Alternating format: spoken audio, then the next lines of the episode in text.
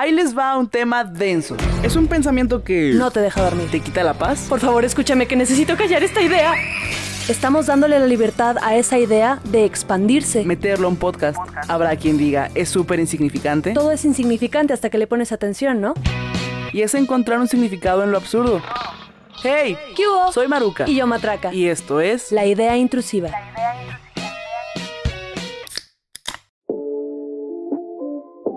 Pues bienvenidos y bienvenidas. Bienvenidos al episodio número 14. No sé cuándo salga esto, pero justo en esta semana donde estamos grabando son las fiestas patrias. Ustedes no pueden verlo, pero Matilde trae su falda blanca de Adelita. Que la verdad, híjole, siento que vestirse de mexicanos está medio random. O sea, que hagamos de estas celebraciones una fiesta de disfraces. Es la primera vez que yo voy a una noche mexicana, amigas y amigos. Entonces, bueno, ¿Nunca has ido a deseenme suerte. ¿Nunca has ido a una? Pues a las kermeses, pero yo iba pues con ropa de calle. Yo en primaria sí me ponía trenzas y rebozos y bueno, hoy iré en jeans porque pues yo mexicana así me he visto. Es lo Pues que haré, claro. es lo que haré al respecto. ¿Cómo estás, Matilde? Pues bien, bien, estoy, estoy muy bien. Fíjate que he estado siguiendo una especie de cronograma en donde me levanto temprano para pasear a mi perro, me tomo mis pastillas, desayuno algo, me doy chance de esas cosas y güey, me ha estado sirviendo muchísimo. Espero la neta mantenerme así porque sí he visto resultados muy chidos Qué chingón. en mis Y a- hábitos. Y a tu perrita le va bien, ¿no? Porque ya pasea doble. Güey, le va de huevos, ella estaba feliz. Aparte es como maña conmigo, porque como Laia, mi perra, es muy lista, Ujú. una vez que se acostumbra que yo la pasé en la mañana, me va a estar chingando en las mañanas para que la pase. Paseame, carajo, paseame. y eso me sirve, porque cuando no me pueda parar de la cama, ella va a estar chinga y chinga hasta que lo haga. Entonces, Jay. Hoy tenemos un tema que a mí personalmente y a Matilde y a muchas de nosotras, nosotres, nos importa. Queremos hablar hoy de la menstruación. Jazz Queen. Ay, empezó a llover más fuerte, querido público. Fuck. Bueno, a ver qué puedo hacer en la posta.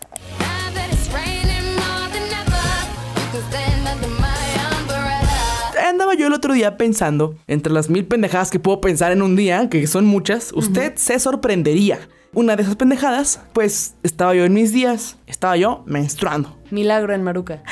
A lo largo de este episodio les contaré por qué casi no menstruo. Pero bueno, antes de que dijeras ese dato revelador, estaba yo menstruando en esa ocasión, raro en mí. Y pensé, güey, ¿por qué siempre este tema de la menstruación? Porque cuando estamos, por ejemplo, en un grupo social, ya sea familia, salón de clases, que te baje y llegue la sangre y estés posiblemente manchada y no estés preparada, es algo así como de, "Psst, pregúntale a Andrea si trae toallas. ¡Qué oso! Ponle en tu estuche, güey. Ajá, es un asunto como susurradísimo y hazme paro, me voy a parar, dime si me manché. Entonces, eso me llevó a pensar, güey, ¿será que nos da asco? ¿Será que nos da vergüenza? Y de ser así, ¿por qué? ¿Tú qué piensas? Pues mira, la verdad es que yo lo veo desde cómo hemos estado viviendo nosotras el aspecto de estar menstruando, ¿no? Ajá. O sea, las, las personas que portamos un útero sabemos que no es un asunto que se vive de una forma igual en todos los contextos, con todas las personas. Y en muchas ocasiones siento que sí se habla desde un tabú.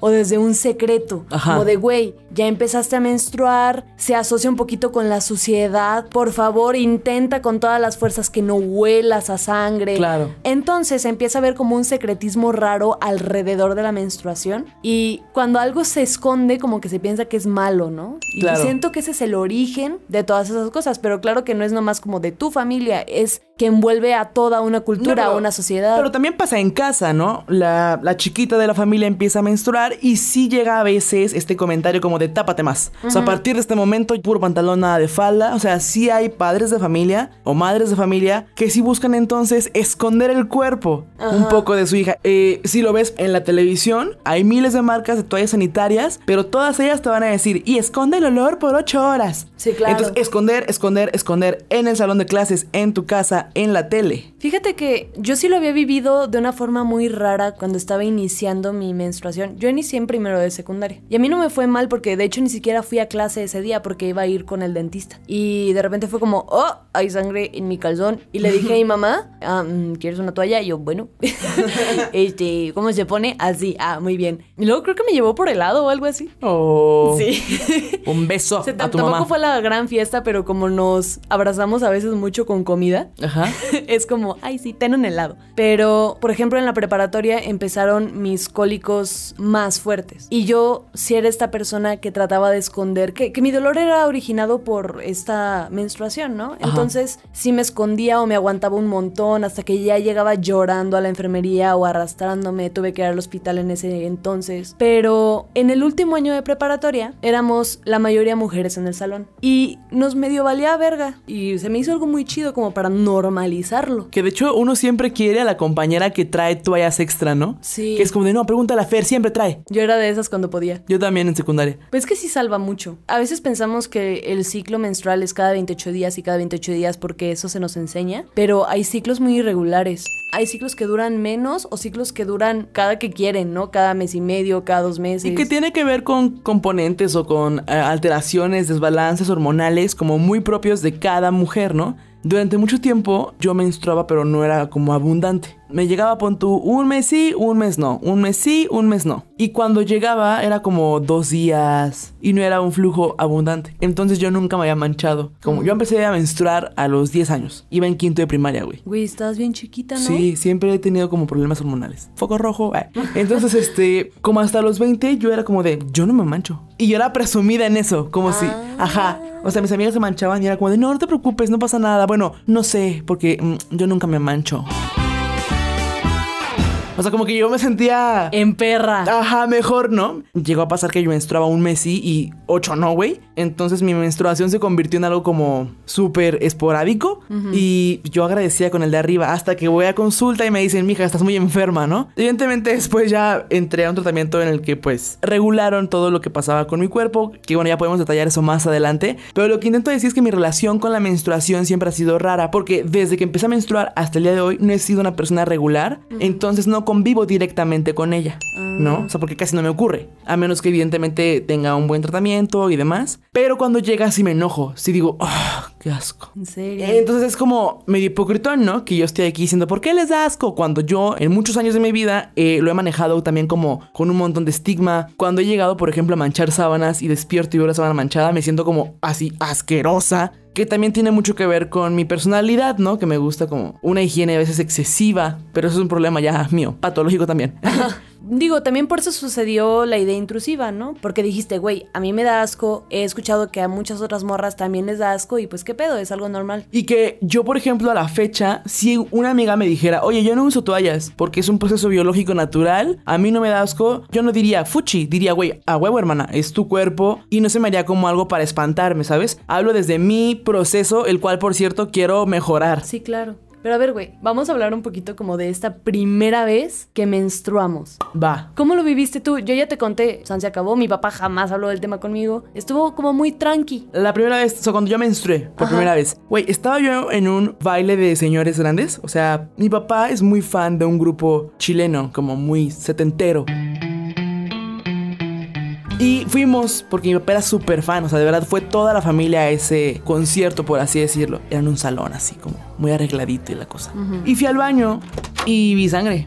Entonces me acuerdo que fui con mi mamá y mi mamá como de, "Ah, no manches, pues no traigo toalla, pero ahorita la consigo. Y ya, me la dieron. Yo ya sabía cómo se ponía porque siempre tuve mucha curiosidad. Entonces llegué en algún momento a agarrar una de mi mamá para ponerme y ver cómo se sentía. Y yo decía, ay, güey, es un pañal, o sea. Y mi yo más chiquita pensaba, ¿por qué se quejan tanto si es súper cómodo? O sea, no duele este pedo. Pero no sabía que el asunto no era ponerse la toalla, sino el cólico, ¿no? Y ya le conté a mi papá y pues el chifladísimo, ¿no, güey? Porque era como la noche que su hija se convirtió en mujer y vio a su grupo favorito. O sea, Claro, es como si yo tuviera claro. una hija y yo fuera vato. Y cuando los 21 Pilots vienen a México, mi hija menstrua, ¿no? Un asunto así. Ajá, sí. Entonces él estaba como soñado. Al otro día eh, fue como de, wow, ya eres más grande. Como emoción al respecto. Algo que sí me gustó es que mi papá como que jamás se ha visto limitado al ser, por ejemplo, el hombre y yo mujer. Jamás ha pasado que si yo le digo, pa, tráeme unas toallas, él diga, no, ¿qué te pasa? Siempre es como de cuáles te gustan, con alas o sin alas, qué marca prefieres. Si tengo cólico me dice, pues ¿por qué no me dices? Te doy una pastilla. O sea,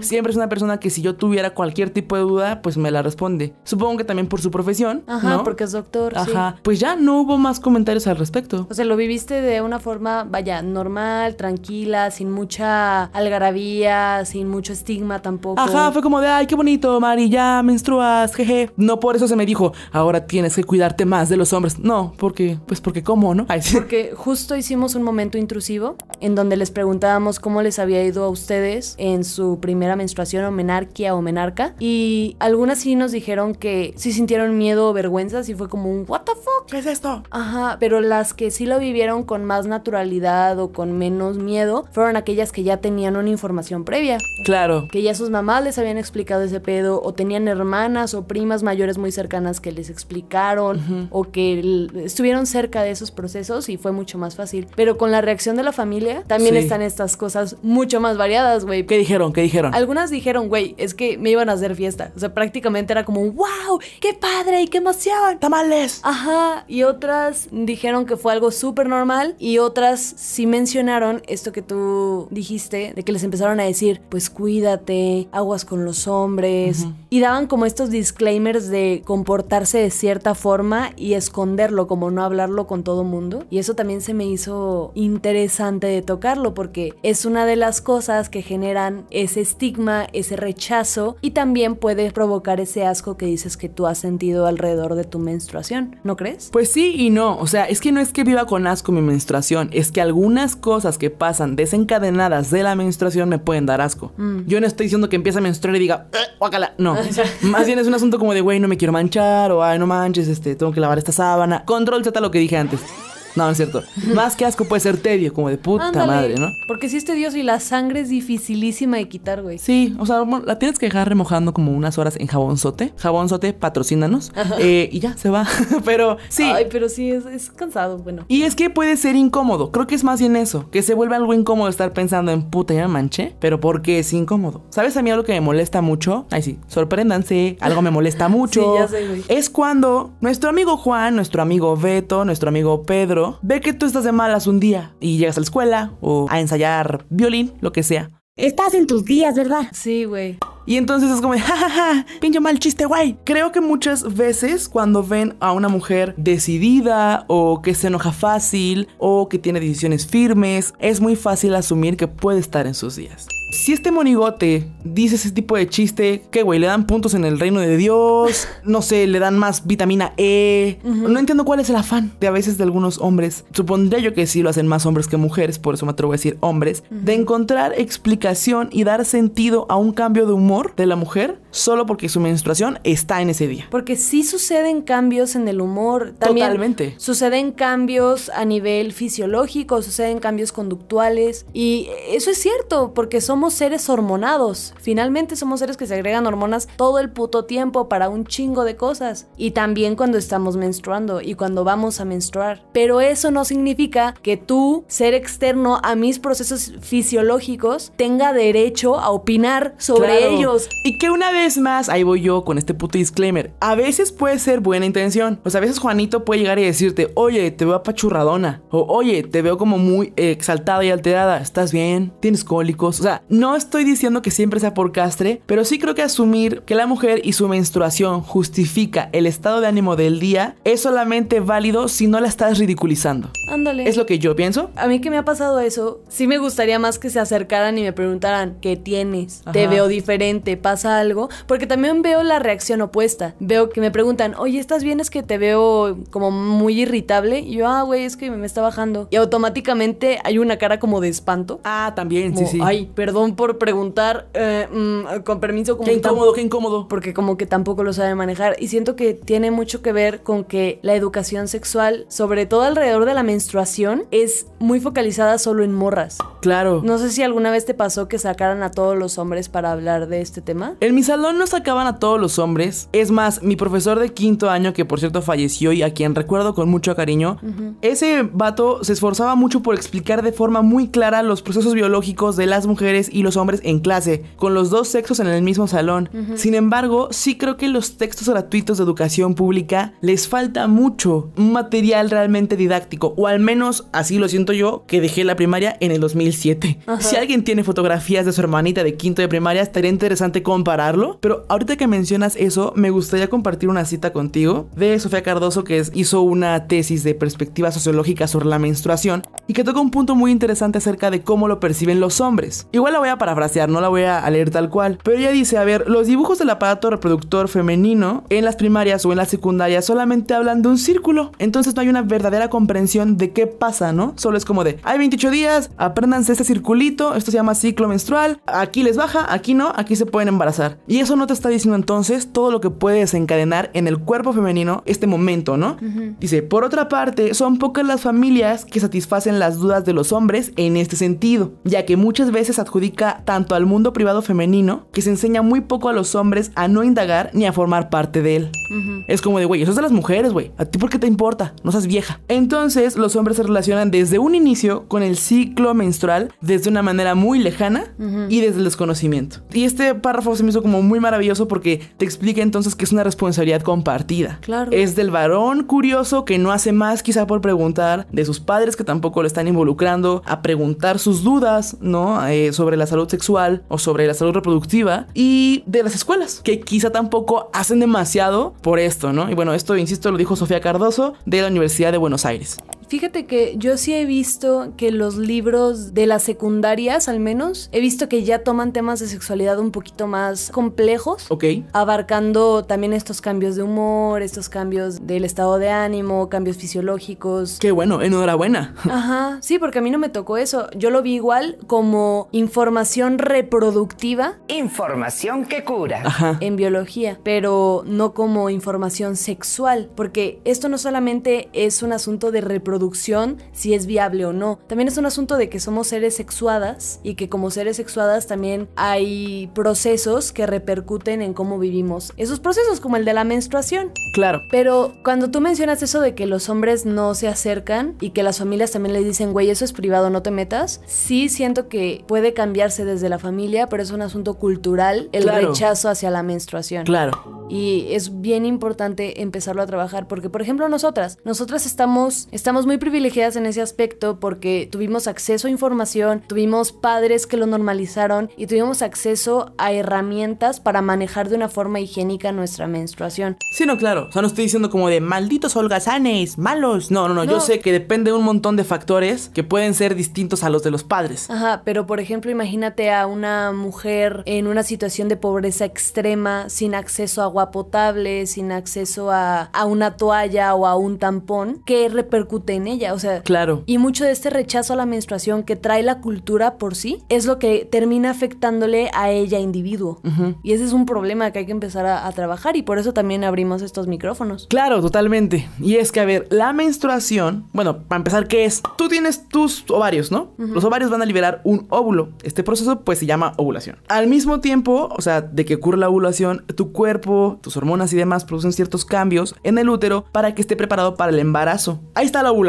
Si en este periodo no hay fecundación por parte del esperma, ¿no? Si nada se fecunda, si, si no tuviste una relación sexual De alguien capaz de embarazarte. entonces, este tejido del útero que estuvo preparándose se va a expulsar a través de la vagina. Y esta salida de sangre a través de la vagina, pues es la menstruación. Mezclada también con otros fluidos simpaticones. Se le dice sangre porque pues sí hay sangre, pero lo que estamos segregando es tejido endometrial o el endometrio, que es una capita que recubre al útero para prepararse para este embarazo, para la fecundación y albergar ahí a un feto. Y mm, pues si eso no pasa, también eso es lo que se expulsa, el endometrio. Entonces, como pueden ver, no es algo que uno pueda evitar, ¿verdad? No es algo como de, ah, ir al banco hoy o mañana. Menstruaré hoy o en tres semanas. No, Sí. no, no, personas. eso- así no ves, así no es. Quisiéramos para poder ir a la albercada, pero pues no, no se puede.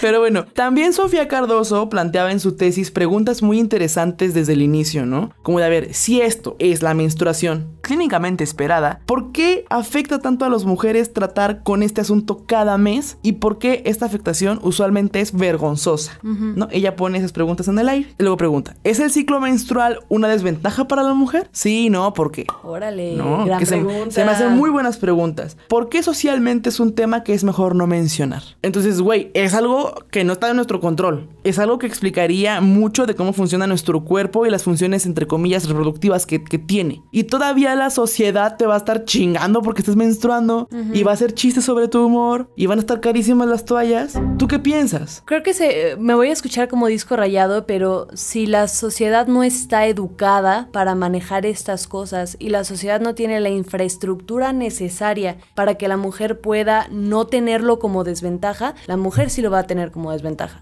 Si por ejemplo, eres una niña de 11 años que va a una escuela, a una telesecundaria, ponle, y tiene que caminar no sé cuántos kilómetros, no tiene agua potable en su casa, o chance tiene pero muy reducida, pero la escuela, por ejemplo, no tiene baño. Uh, que claro, pasa mucho que- aquí que en claro México. que pasa. Entonces, resulta que empieza a menstruar. Muchas mujeres dejan de asistir a la escuela en esos periodos, o sea, en esos días en donde están menstruando, o terminan abandonándola porque no hay recursos suficientes para que ellas lo puedan vivir desde una forma normalizada, Claro. tranquila e higiénica. Y es que ya es una situación en la que tú y yo sabemos que hay distintas patologías de la menstruación que te pueden incapacitar, ¿no? Uy, Sí. Pero antes de pasar a ese punto de las patologías, yo quisiera decirte esta cosa que estaba pensando yo, ¿no? Quizás si alguien de 1754 viene y escucha el podcast, dice, güey, qué exagerada eres. En mis tiempos, cuando una mujer menstruaba, se encerraba, la aislaban, como si fuera una especie de hospital psiquiátrico, como si fueran un, un animal con rabia, como si, si fuera algo nocivo para la sociedad. Sí, hacía cuarentena. Exacto, entonces la menstruación era un motivo de aislamiento social hace claro. muchos, muchos años.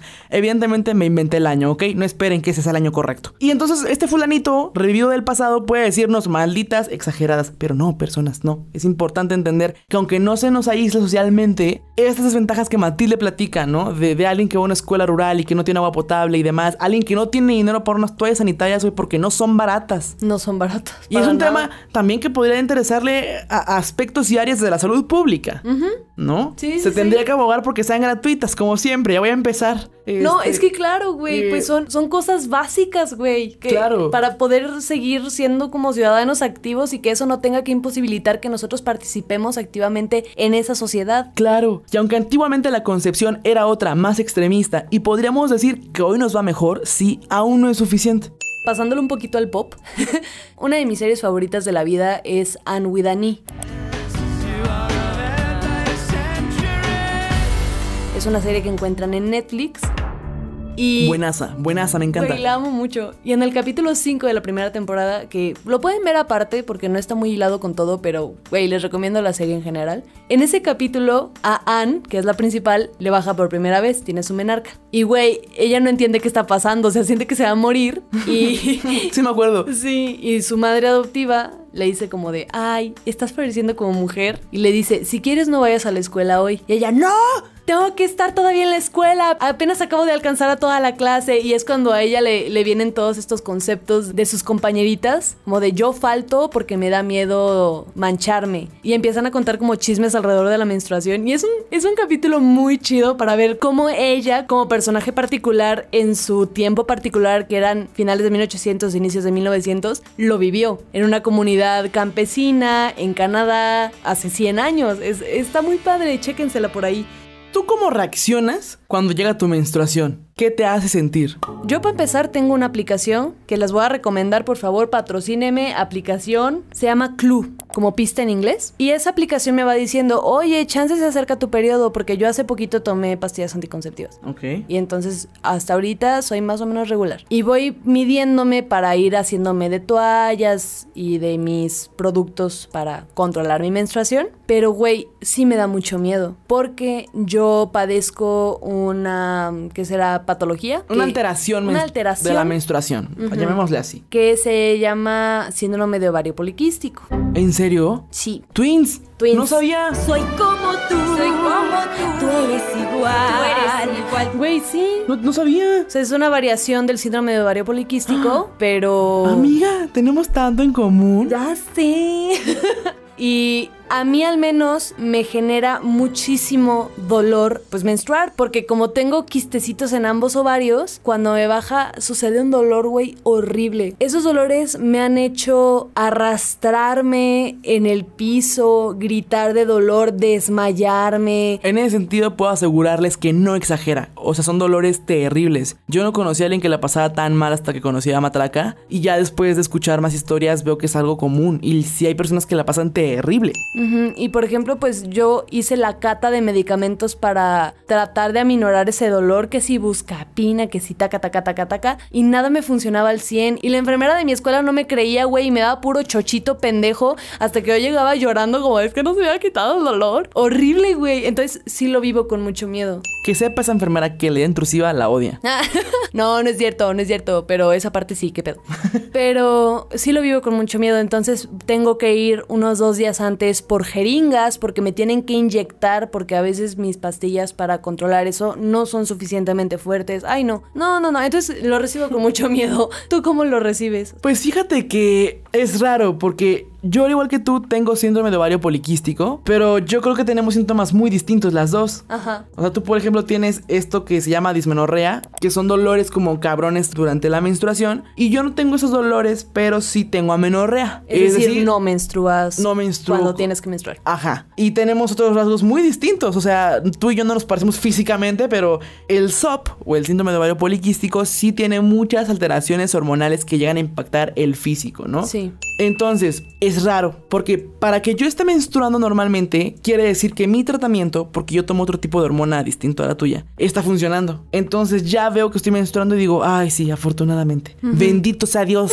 que la pastilla me hace efecto. Sí. Sin embargo, luego no me llega y también me da gusto, güey. Digo, ah, ya huevo, no voy a manchar nada. Claro. Y no voy a gastar en toallas. Ahora, yo he hablado con varias amigas y a mí, por ejemplo, no me da un cólico abdominal o pélvico, más bien, no me da el, el tipo de cólico pélvico que a ti, pero a mí cuando me está bajando me duelen mucho las piernas y las rodillas. Ah, tengo entendido que tengo congestión pélvica también porque tengo pues muchos, muchos quistes y algo pasa con la sangre y las articulaciones también como que se inflaman. Si un médico dice, güey, te estás equivocando, seguramente lo entendí mal, pero es lo que yo he entendido a, a lo largo de varios años con la ginecóloga, ¿no?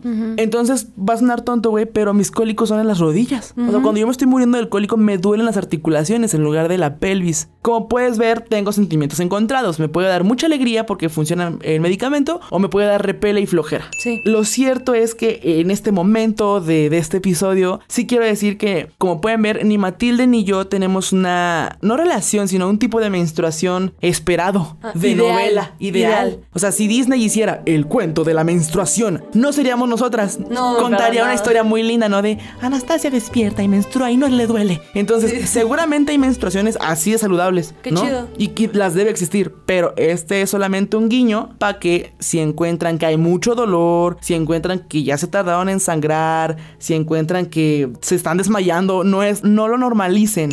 Y no esperen que sea como de, ah, pues así me tocó. Busquen eh, ayuda ginecológica. Sabemos que no siempre es algo accesible. Sí. Sabemos que muchas veces las consultas con especialistas pueden ser costosas y demás, pero en medida de lo posible atiendan estas dudas o estas alteraciones o estas cosas entre comillas anormales que pueden existir alrededor de su periodo. Ajá. Luego también, o sea, esto es como story time. Antes de ser diagnosticada con este síndrome, cuando estaba más chiquita, me hicieron una especie de ultrasonido, pero no interno, externo, como, como el que le O hacen sea, a las mujeres embarazadas. No intravaginal, Y me dijeron que yo tenía endometriosis. ¿ok? Y la endometriosis es otra enfermedad como cervicouterina. Llamémosla así, enfermedad cervicouterina, posiblemente nos estemos equivocando, pero sea lo que sea, eso alteraba y hacía que hubiera síntomas no normales durante tu menstruación. Ajá, pero por ejemplo, no sé, aquellas mujeres o personas con útero que digan, güey, es que yo tengo endometriosis, también cuéntanos que, cómo se, Claro. cómo se han sentido con eso, cómo lo han tratado, cómo lo han manejado, así como las que tienen SOP, síndrome de ovario poliquístico o cualquier otro padecimiento relacionado con la menstruación, coméntenos cómo les va. Y que luego también estaba pensando yo en, bien, existen distintos tipos de menstruación, tú y yo somos un caso clínico, pero también hay personas que, por Uy, ejemplo... como que este es el podcast de las personas enfermas. Ya sé, porque todo tenemos. Hasta parece que es medio hipo- hipocondriaco el asunto, ¿no? Amigos, pero- Vamos a hablar de esto que también sufro. Ya sé. No, pero, por ejemplo, supón tú que hay menstruaciones sanas, ¿no? Como las que Disney contaría, que las abrazamos y un saludo a todas las mujeres y personas con útero que menstruan de forma muy sana. ¿Qué pasa, por ejemplo, si lo que yo quiero es nada más no embarazarme, güey? Y por lo tanto, necesito un anticonceptivo. Ya sea que te metas un, un metalito, ya sea que tomes pastillas o sea, de forma oral. Y madres, la carga hormonal no reacciona a tu favor y te altera el ciclo. Entonces, por querer prevenir un embarazo, ya te chingaste. Porque entonces también tendríamos que seguir vigilando que los anticonceptivos para hombres estén al alcance de los mexicanos. Que así nuestra salud ginecológica pues esté vigilada y esté atendida. Y ya solo quiero hacer ese comentario necio.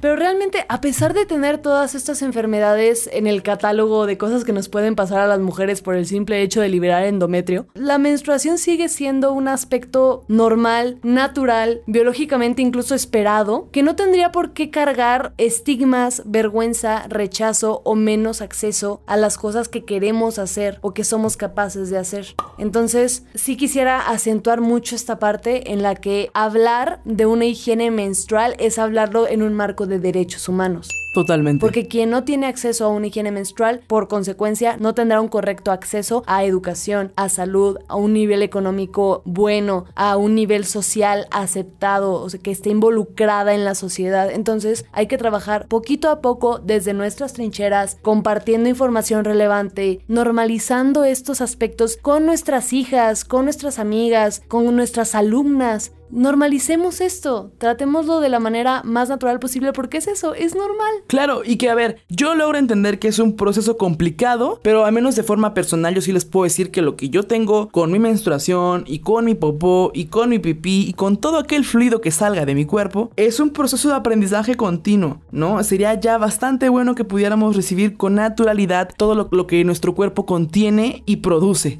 Porque finalmente también somos animales. Y algo que me gusta mucho agradecer de, de colectivos feministas y blogs o páginas feministas es que todo el tiempo están difundiendo lo normal, que es poder abrazar lo que conlleva ser mujer y toda esta educación sexual reproductiva y sobre la menstruación que existe como poder entender las ventajas de la copa menstrual, que bueno, de yo yo no puedo hablar tanto de eso porque ignoro mucho el tema, yo no soy usuaria, pero me encanta, me encanta que mucha gente esté muy comprometida incluso con la ecología y ya haya toallas sanitarias, por ejemplo, de tela. Sí. Y si hay gente que está muy prendida con eso y tiene una conexión más increíble con su cuerpo y puede sentirse feliz en su periodo, siento que eso está padrísimo. Entonces me comprometo a dejar en Twitter cuentas y páginas donde podamos tener más información sobre una menstruación pues digna y saludable, ¿no? Ujú. Sí me interesa mucho eso de las toallas De tela. de tela, porque por ejemplo la copa no siento que me sentiría cómoda, también pues no la he probado, no me siento tanto en la necesidad. Claro, y porque chance tenemos resistencias y tabús. Ajá, pero mira, hay tampones, hay copas, hay toallas reciclables o de tela, toallas normales, hay calzones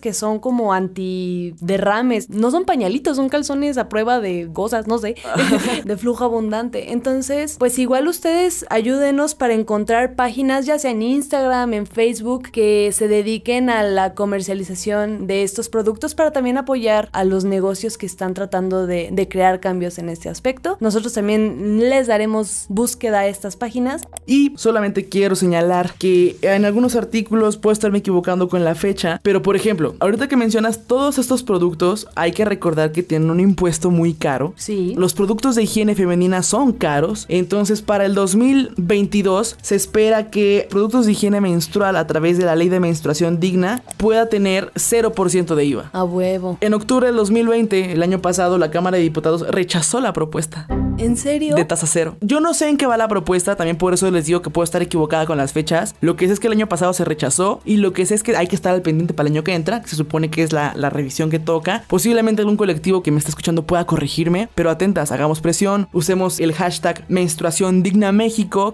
que ahí podemos encontrar más información al respecto y que la ya intrusiva, por supuesto, apoya totalmente. A huevo. Y con esto que decías de la aceptación de nuestros fluidos, también buscar productos que no tengan como perfumes o que te promuevan esto de, ay, sí, huele a... a... Luego quieren que la vagina huela como a Ferrero Rocher, güey. Ajá, sí, O a güey. Carlos Quintoyes, güey. Plácate, güey. Pues La- es una vagina. ¿Qué otra cosa va a oler sino a vagina? La vagina y la vulva tienen que oler a eso, a vagina y a vulva. Y si notan un olor muy particular o muy fuerte, consúltelo con su médico o médica de cabecera, pero no tiene que oler a flores, no tiene que oler a manzanilla, no tiene que oler a nada más que a eso, a una parte de tu cuerpo. A ver, a ver, tampoco las regañes. Pues sí. No, no, no, no, regaño a los productos, yo regaño a los productos que están promoviendo que se escondan esas cosas como a nivel de olor, a nivel de... Así que abracémonos todas como personas y mujeres menstruantes. y- Entendamos que es algo normal, natural y que seguramente siempre que hablemos de esto habrá mucho estigma y rechazo porque la gente sigue pensando que puede hacer lo que quiera con nuestros cuerpos y lo que sale de él. Mucho ojo. A huevo. Les Y- queremos. Este es un gran momento para recordar que nos pueden encontrar como arroba la idea intrusiva en Twitter. Y en Instagram. Ya, ya vámonos. Ya vámonos pues. Gracias por escucharnos en un episodio más de La Idea Intrusiva. Besos, bye. Adiós. Adiós. La Idea Intrusiva. Hecho de pensamientos persistentes. Que simplemente no se van a detener hasta que les demos cabida en estos micrófonos. Bueno, pues queremos escucharlos. Síganos en redes sociales Queremos que nos sigan y que participen para poder interactuar con ustedes, platicar con ustedes. en Twitter y en Instagram. Arroba La Idea Intrusiva.